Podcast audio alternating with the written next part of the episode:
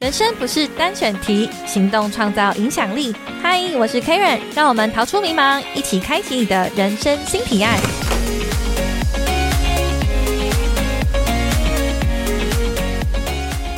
大家好，欢迎重新回到人生新提案节目呢，在主要探讨的是斜杠创业，还有关于凯伦的人生故事。那这一集节目呢，就想要跟大家分享的是我第一次感受到自由人生的关键时刻。那这个经验呢，让我真正的走出自己的舒适圈，而且也愿意去扩大自己的视野。最重要的是，在那一段关键的时间呢，我改变了自己的生活模式，也有产生一个人的对话思考。那再来就是探索自我的能力。那这次就要跟大家分享那段时间发生的事情，以及为什么我会会有一段拥有自己时间的时候。那时是二十四岁，我硕士二年级下学期，我透过研究所学校的计划，嗯，有机会到韩国釜山交换了半年，当交换学生。我觉得自己非常的幸运，应该是说当下当时我会申请去韩国，是因为我其实从大学的时候就很想要到国外去看看，再加上我自己的姐姐也有机会到欧美、欧洲去。留学一年的时间，所以我觉得出国一阵子好像也不错。那嗯，为什么是韩国呢？我对韩国是不是很了解呢？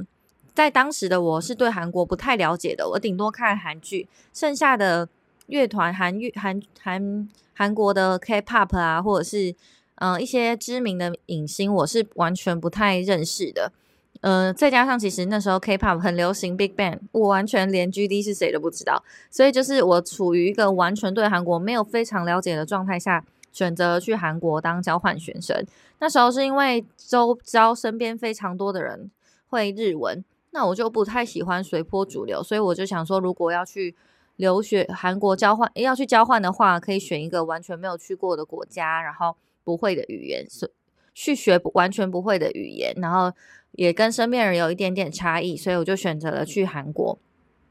另一个当然是实际面，因为我交换的学校它是不用学费的，我只要缴台湾这边的学费，那如不用缴韩国的学费，也不用住宿费，所以对于我经济不是太好的状况下，CP 值也蛮高的。所以呢，我就有机会呢，在二十四岁的时候，在完全不会韩文的状况下去了韩国交换半年。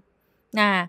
这个我觉得。对我来人对我的人生来说是非常非常重要的改变。为什么会这么说呢？原因是因为其实我从小到大完全没有感受到什么自由自在的生活，是因为我在我们家是单亲，所以从小就我妈妈一打三带我们三个小孩长大。那为了这样子，所以他其实在我很小的时候就开始创业了，比如说开早餐店啊，做那种家庭手工代工啊，刷刷锅啊，就各式各样的行业。然后最后我们是开照相馆。所以在我的人生经验里面啊，我是从小学有记忆以来，我一直在半工半读，帮忙家里，一直到我硕士毕业，我们店顶让给其他人，才结束了半工半读的人生。所以我的人生在二十四岁以前呢，我完全没有寒暑假，下课的时候写完功课就直接去帮忙，或者是说帮忙到很晚，然后也没有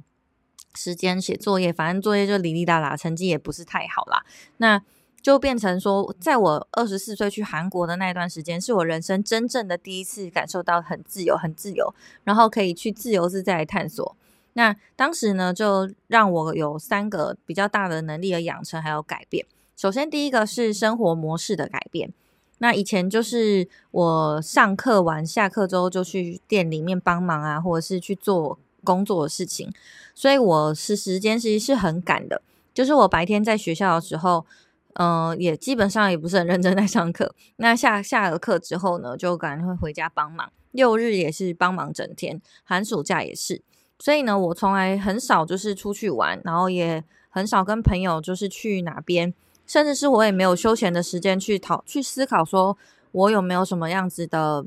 能力，我有什么样子的技技能，我有没有什么样子的专长，几乎都没有。所以呢，在韩国的那一段半年的时间，我充分的拥有自己的时间，因为我们每天只要上课四个小时，剩下其剩下其他的时间都是可以自由安排的。那当时我去韩国的时候，就有帮自己写下一些想要完成的目标，比如说去济州岛，然后学会滑雪，再来就是呢，希望可以去其他地方探索探索这样。所以，呃，我当时就有一些些很小很小的计划。那那那在那段时间，我就希望可以自己也会学会韩文的二级嘛，就是因为我只有去半年。那我觉得也蛮幸运的，因为在学校语言中心的这种教学下，我们是用韩文学韩文，所以我的确在两三个月后呢，就可以自由自在用旅游的方式去呃探索韩文韩国。那语言能力方面也比较没有什么样子太大的障碍，就是比起观光客来说没有太大的障碍，所以就有了一个新的语言、新的工具，可以让我去探索另外一个文化、另外一个世界。这也让我呢，从完全不太了解韩国文化到当时我就开始接触韩国的 K-pop 啊、韩剧啊，还有你去了解他们一些政策面的东西，就让我扩大了我的舒适圈，然后还有扩大了我的视野。在生活模式上的改变也是非常非常大的。嗯，一个方面是气候问题，因为其实韩国温差非常大。虽然釜山比较接近南边，所以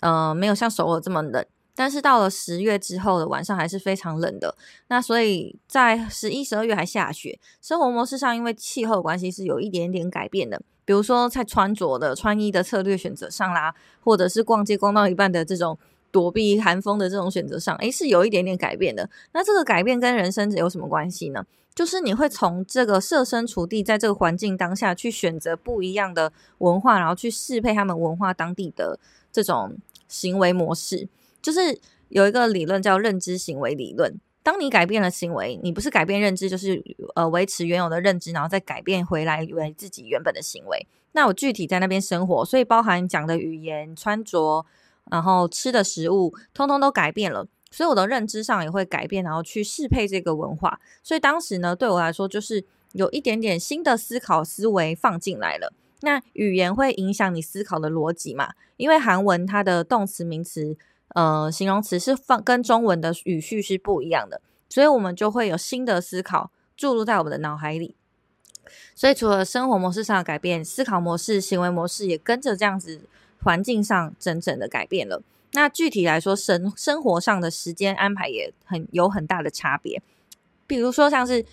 比如说像是以前呢，都要上课完之后就赶快去工作，然后我在读研究所的时候，也是一边打工一边读书，所以一直都以来都很奔忙，很奔忙，我一直以来都没有时间跟自己相处。那没有时间跟自己相处这件事情，也是我到韩国才发现的。因为老师就有问我们说，我们在韩国有没有什么改变？那我就觉得，哎，自己一个人的时间变多了。那因为一个人的时间变多了，所以我很多时间是在自我反思的，反思说，嗯，哦，现在我在韩国，然后我要怎么样子才能够回到韩国这样子很自由自在的生活呢？因为对我来说，那真的是我第一次感受到好自由。我不用管别人，我不用管功课，我的唯一烦恼就是我韩文单字背不起来。那因为家因为是出国交换的关系，所以在金钱上我姐姐有支持我，所以当我我当时也蛮幸福的。就是我如果快要用完零用金的时候，我就会跟我姐说，可可不可以再汇一两万给我？然后因为我在海外，所以也没办法，就会直接汇给我。所以当时我就觉得啊，好自由。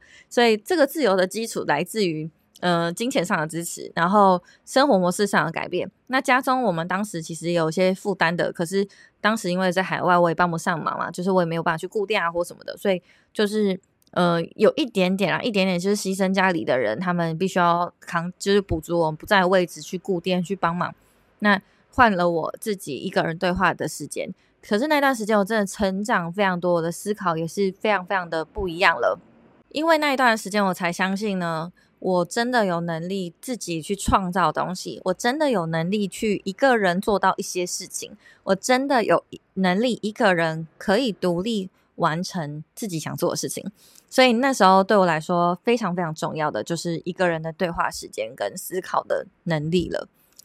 再第三个的话就是自我探索的能力。因为当时其实除了上课以外啊，基本上没其他事情做了，所以为了把握在那边的时间，就是很充分的去旅游。旅游之间你会发现自己会有自己旅行的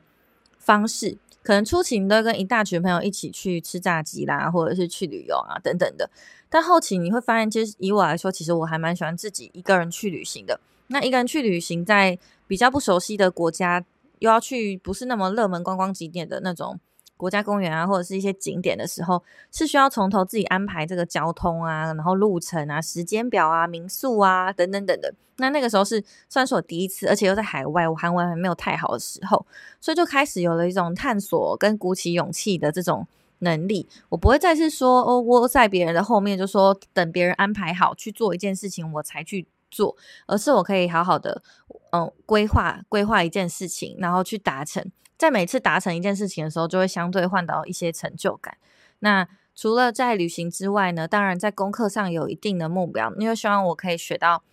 韩国的初级、二级的语言，至少可以旅游对话。那所以我们在准备其每次的考核的时候，还有证照考核的时候，也都还蛮认真的，有一个具体的目标。那就在生活上落地的去使用这个语言的时候，反而比在台湾单纯学习这个韩文的语言进步的还要多，包含语气啊，然后甚至是一些潜藏在文化里面的用法、敬语，还有各式各样针对父母长辈的用词、单词的单字的变化，这些其实都比起在台湾学习都学到了非常非常多。学习也是一种探索能力的养成，跟逻辑还有系统化的。方法之一，所以呢，在当地学习语言的时候，也让我就是充分的、更深度的了解了这个国家。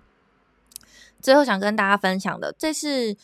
这个自由的人生经验，嗯，让我也去思考了。每一次我想要改变、我想要成长的时候，我会做哪一些事情？在二十四岁之后的我回到了台湾，我一直有一种不甘心的感觉。为什么我会有这种不甘心的感觉呢？因为我好想要回到那种很自由自在的日子。我可以选择我喜欢的东西，我可以选择我想要的生活模式，我可以选择我想要的各种的想法，然后可以去落地实践，不会有人阻止我，因为我旁边没有亲近的人在，所以想做什么事情就去做。所以那一段时间是真的相对来说掌握度很高。那我一直一直在回来的两三年来，一直觉得自己应该是喜欢韩国，好喜欢韩国，我常常这样子说。但是可能三年之后，我会开始思考为什么我会这么喜欢韩国。渐渐的，我发现我其实喜欢的是当时候的我，非常的自由。我希望我重新回到那段自由的时间。那下一集会想要跟大家分享，那我怎么样在这工作的六年期间，重新回到这样子的自由时时光，或是人生。那这一集想跟大家最后留个建议，就是如果你是在处于一个自我探索啊、较为压抑啊，或是其实你不知道自己有没有在成长的时候，我建议你留一段空白时间给自己。